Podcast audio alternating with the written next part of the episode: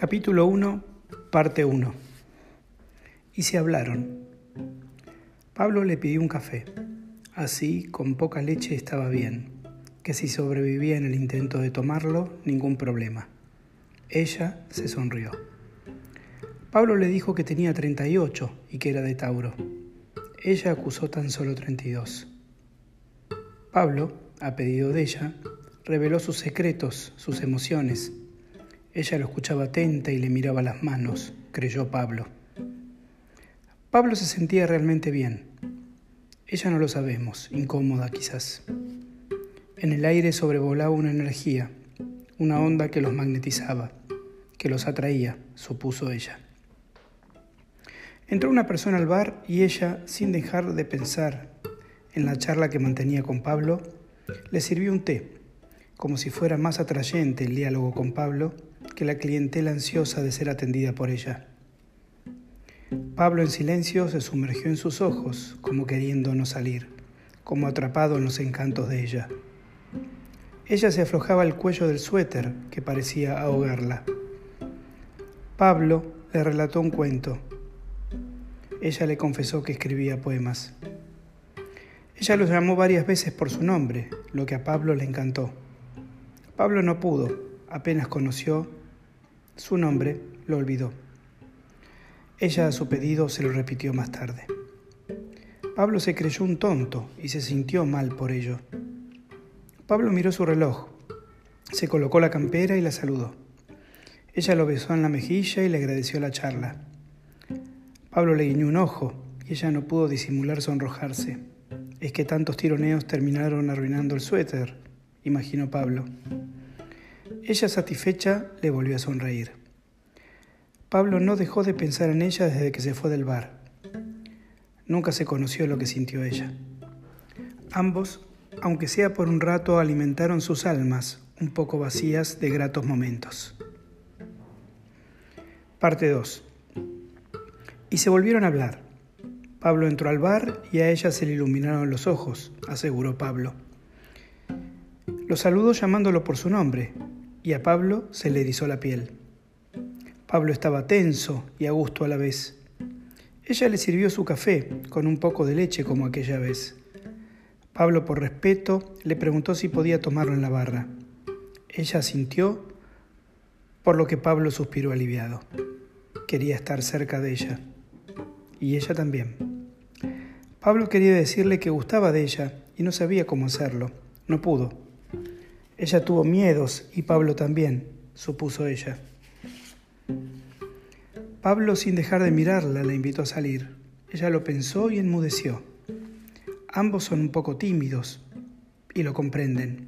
Los dos se acercan, se buscan, se alejan. Ella le preguntó, ¿ya te vas? ¿Y si no, y si no fue así? Pablo se lo imaginó, o mejor dicho, quiso imaginarse una pequeña desilusión en ella. Pablo la besó en la mejilla. Ella cerró sus ojos y observó el cielo, fantaseó Pablo. Ambos están vivos y no renuncian a ello por nada en el mundo. Parte 3. Y no se hablaron nunca más. Pablo ingresó al bar, esquivando gente y saltando charcos de aguas de lluvia que arrasaban la ciudad. Pablo saludó a quien lo atendió y preguntó por ella mientras sacudía sus ropas y trataba de secarse sus húmedas manos. Ella no estaba. Ella había dejado el trabajo y no se conocía forma alguna de ubicarla. Pablo pidió un café y se desplomó en su asiento. La moza le acercó una bandeja, le cobró y se alejó de Pablo y de sus penas. Pablo notó que entre la tacita del café y el bomboncito que la acompaña había una pequeña carta manuscrita de pocas líneas. Pablo, con su espíritu nuevamente inserto en el cuerpo, la leyó rápidamente. Ella le decía que lo quería, que ansiaba verlo. Pablo, con los ojos brillosos, acomodó sus ideas y tomó el último sorbo de su café pensativo. Ella le confirmó que no podía regresar, que iría a probar suerte en Europa. Aún así llevaba de Pablo un valioso trofeo en su corazón. Pablo recibió el impacto con resignación e hidalguía levantó la vista e instaló su mirada en el incesante tránsito que circulaba por la calle. Ambos se encuentran unidos para siempre a la distancia. y no se hablaron nunca más.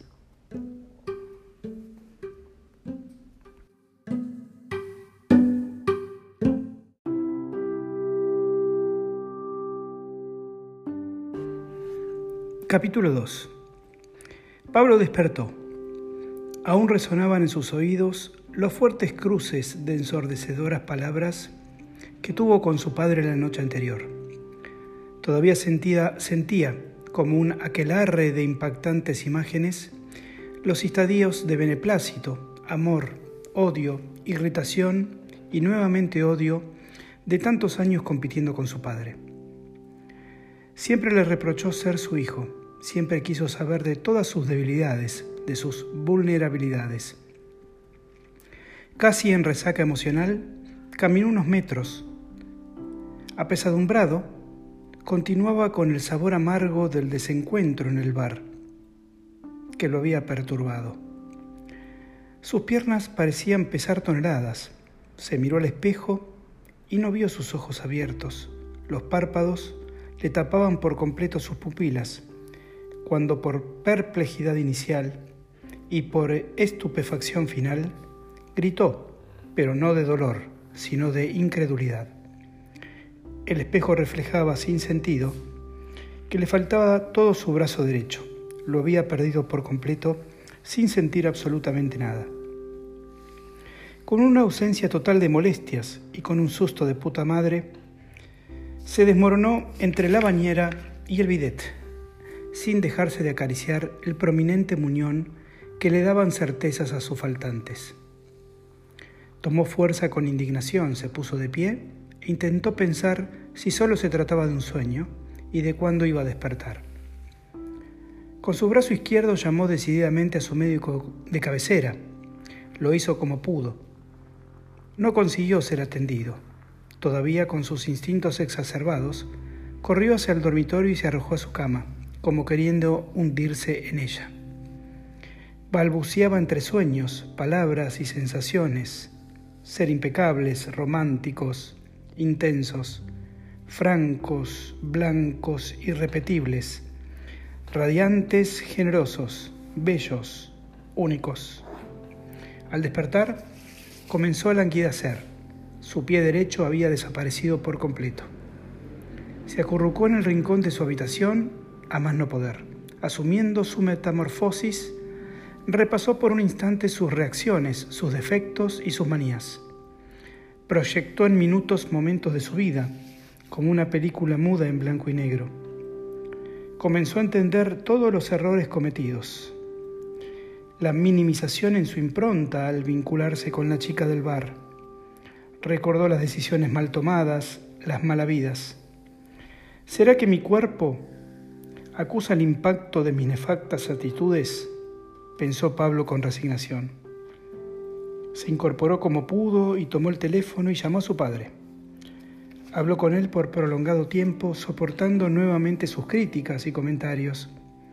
Se redimió y con calma desmembrada le pidió perdón y misericordia por haber sido un mal hijo todos estos años, haberle dado la espalda, serle totalmente indiferente, sin preocuparse por su estado.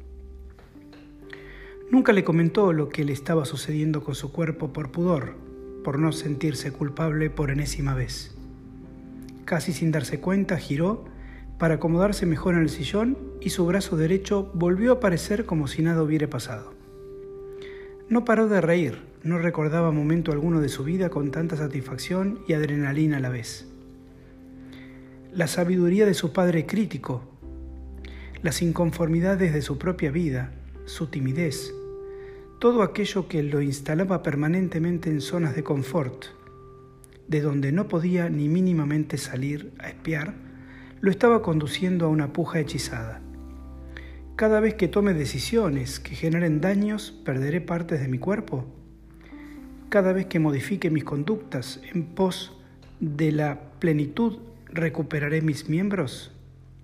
Se preguntó aterrado y ahí mismo recordó que su pie aún permanecía en el limbo por algo incorrecto que hizo. Comenzó inmediatamente a activarse, se puso de pie y mientras se dirigía a la ducha ordenó sus ropas, su medicina. ya había entendido que no se trataba de un asunto médico, que solo de él dependía su destino. Se se sumergió en el agua cálida, encendió una pequeña radio portátil y empezó a tararear una canción. Somos dos, una historia de amor, de códigos y brillo, de cuando Jack nos saludó, de gin tonic y chinar, de calamaro y amaral. Nosotros vimos la luna acelerando. Llegamos al final. Yo le hacía masajes de países exóticos. Quizás. Ella entendió el guiño y se quiso quedar. No paraba de enjabonarse su nuevo viejo brazo reaparecido cuando notó que su pie invisible se instaló definitivamente a continuación del tobillo. Y comenzó a gritar y a saltar tomándose del grifo de la ducha y le vino a la mente momentos lúcidos y brillantes de su niñez.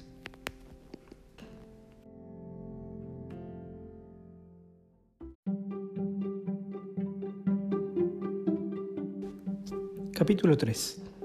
Pablo, aún tenso por lo sucedido y con moderada felicidad, retornó a su agenda habitual. Corrió rápidamente hacia el cuarto, se sentó en el escritorio y encendió la computadora. Concluyó que movilizarse, ser positivo, fue aquello que generó el regreso de su pie y el tener nuevamente todos sus miembros en su lugar. Cuando deprimido se dejó caer en la cama sin saber qué hacer, fue perdiendo también parte de su anatomía. Encendió la computadora y rápidamente comenzaron a brotarle algunos conceptos sobre aquel ensayo con el cual él venía trabajando hace tiempo y nunca podía lograr ensamblar ni tan siquiera comenzar a escribir.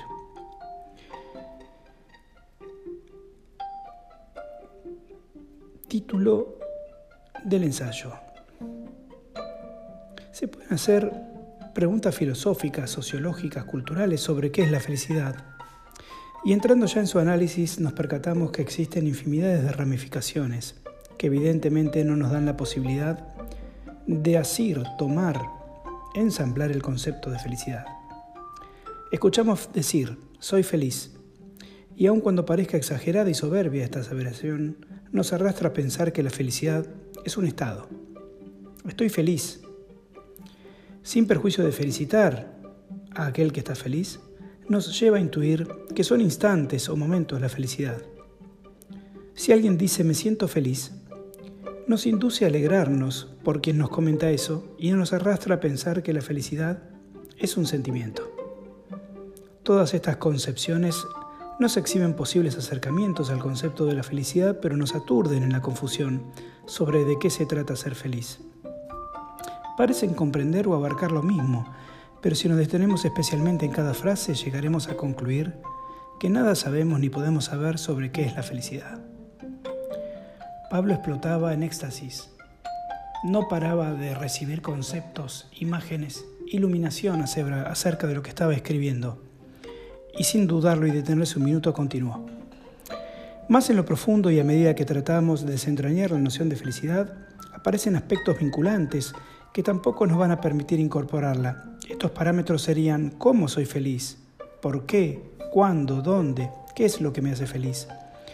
Todas raíces profundas de un árbol que se despliegan infinitamente y terminamos por perdernos sin siquiera definir cabalmente la felicidad un precepto que marque tendencia para toda la humanidad. Evidentemente creímos empezar y ya observamos que ni siquiera vamos a alcanzar la verdad absoluta ni relativa sobre la felicidad. Aún así nos animaremos a visitarla bien vestidos, bien peinados, con una sonrisa de oreja a oreja y al tratar de descubrir la fascinación y el misterio de acercarnos a ella, siempre va a ser un disfrute, una seducción, un mimo cariñoso, regocijante y energético como meta finalidad de por qué estamos en la Tierra. Aún así debo reconocer que ser feliz puede también transcurrir por la infelicidad que puede provocar en algunos entes la felicidad misma. Fuera de estas paradojas, comencemos por lo más sencillo. ¿Cuándo soy feliz? ¿Se es feliz todo el tiempo, por etapas, por momentos o por un mero instante? Pareciera que todas estas premisas son válidas, siendo así, lo difícil de mensurar es el nivel. ¿Es más feliz el que siempre está feliz? ¿Se es más feliz cuando son muchos los momentos de felicidad en un tiempo prolongado?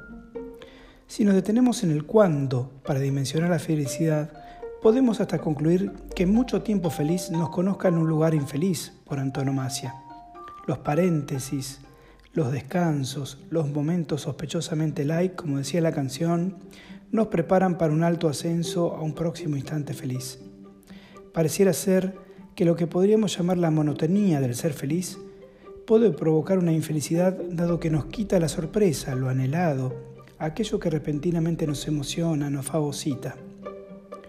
No es lo mismo recibir esa bicicleta tan añorada por nosotros, deseada en la niñez, como momento culmine de la alegría, que si todo el tiempo nos estimulan con cosas materiales a nuestro pedido permanente.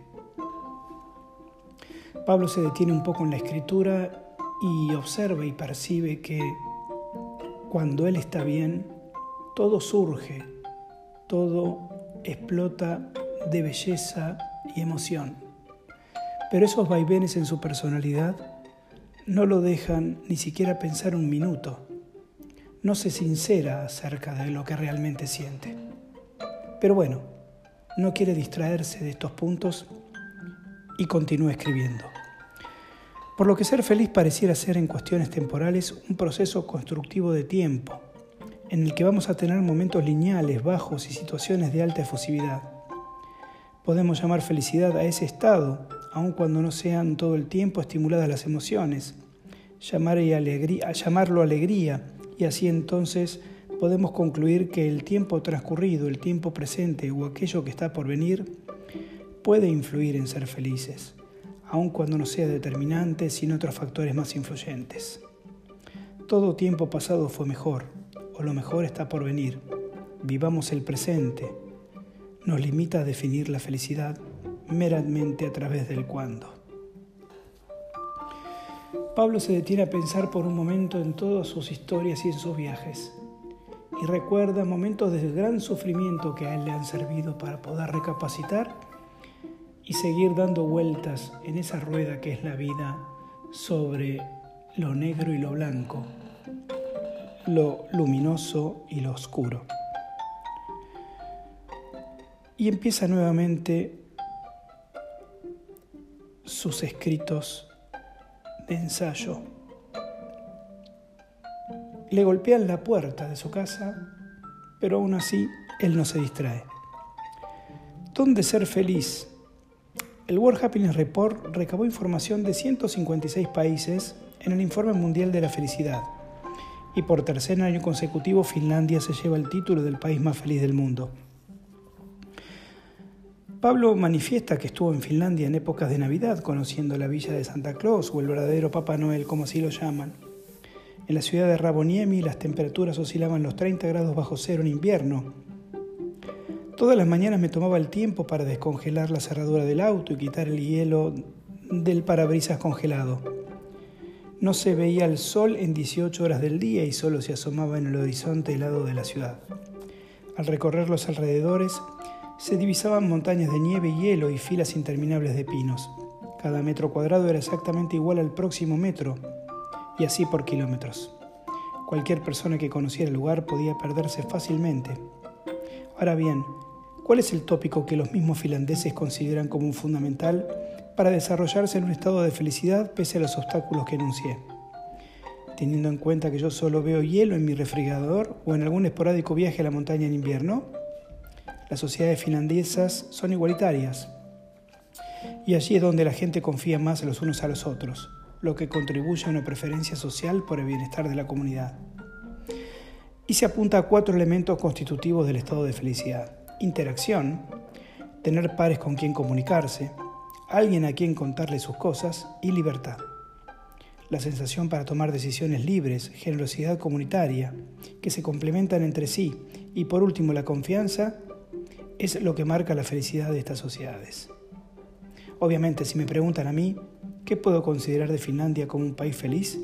Diría las auroras boreales, el Ártico, su gastronomía y la pesca, Sin embargo, al leer este informe y compararlo con mi visita a ese país, entendí que mi concepción sobre la felicidad y el dónde para ser feliz pecan un poco de arcaicas. Los lugares per se no generan felicidad. Existen diversidad de factores que rodean a los individuos, a las civilizaciones, al modo y el estilo de vida que potencian las emociones, te encuentres en un paraíso o en una cueva bajo tierra.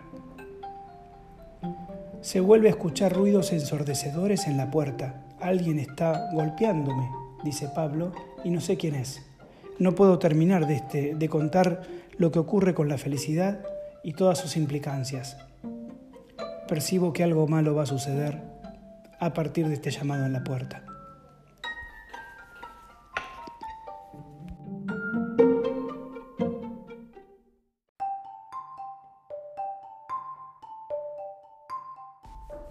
Capítulo 4 Abrió Pablo la puerta de su casa desesperadamente y en sus pies encontró una carta.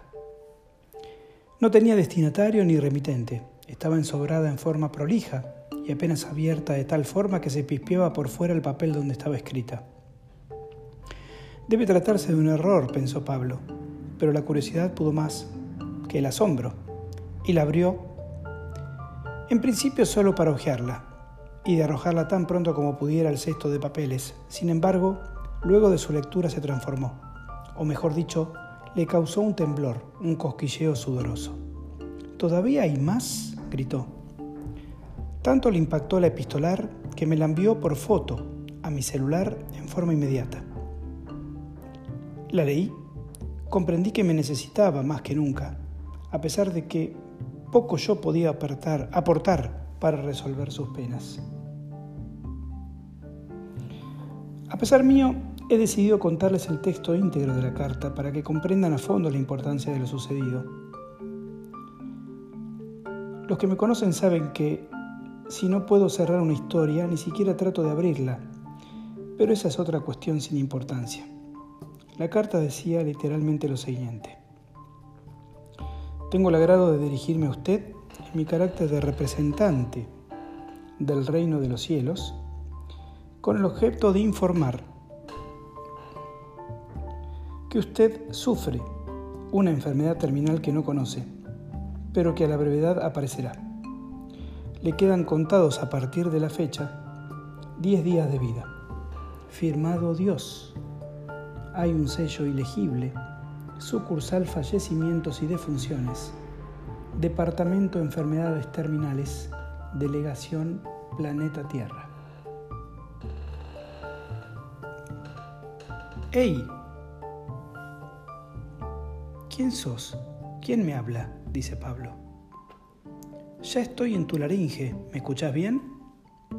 Pero ¿cómo entraste ahí? No te has cuidado bien, Pablo. ¿Quién sos?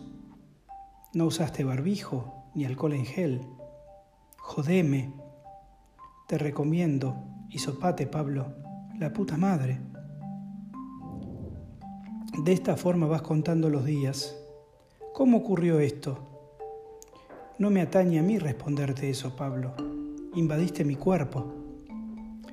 Venís tomando mucho café y alcohol, ¿verdad? Tu garganta está a la miseria. Sabes todo de mí y encima te burlas. Sí. Y aún no me, y aún no me puse del todo agresivo. Por favor, no. ¿Quién sos? Dame tiempo y verás los resultados. Ah, sí. Dios, esa fiesta. Sabía que era peligrosa. Te explico, va a comenzar a dolerte la cabeza. Eso no es nada. Luego vas a quedarte sin olfato. Estoy en shock. Tengo mucho poder, no lo olvides, Pablo. Ay, no, tengo a la humanidad en vilo, vos ya sabés. ¿Y ahora qué hago? Buscaba en, Wikipedia. Se han escrito millones de comentarios sobre mí. Mirá, yo estoy bien físicamente, soy fuerte. Temo decirte que eso no te va a alcanzar. Como sano, tomo mucha agua, sol, todas sanatas. Antivirales, antiparasitarios, tomo de todo, nada sirve. Entonces, ¿qué hago? Siéntate a esperar, Pablo. seguiré avanzando día a día. Dios, te lo pido.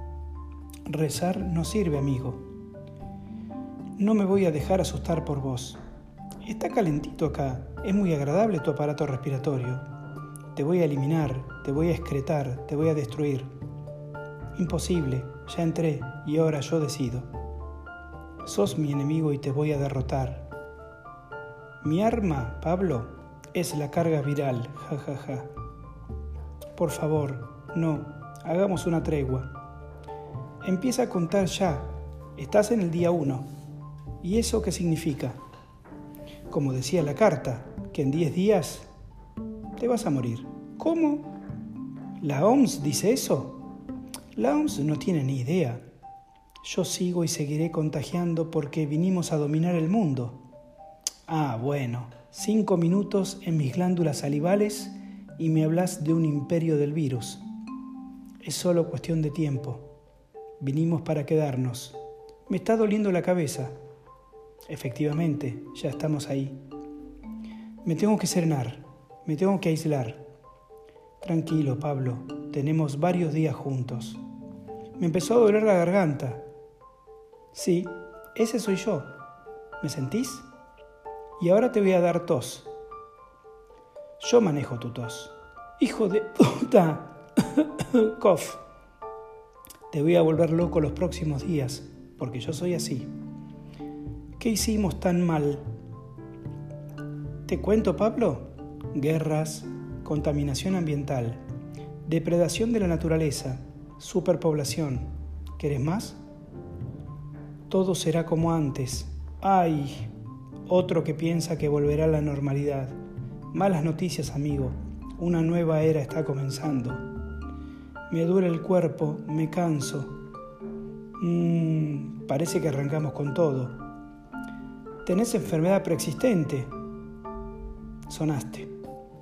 Te dije que soy fuerte y que estoy bien. No, no parece. ¿Y ustedes de dónde vienen? Somos la cepa del Reino Unido, la peor. No puede ser, me estás engañando. Sí, llegamos por Ezeiza, ja, ja, ja. Estoy por dormir, me siento mal. Que descanses, Pablo. Nosotros seguiremos con el plan. Necesito que me cuentes más, no me voy a dormir. Soy tu enemigo, no lo olvides. Ya te hablé lo suficiente. Buenas noches.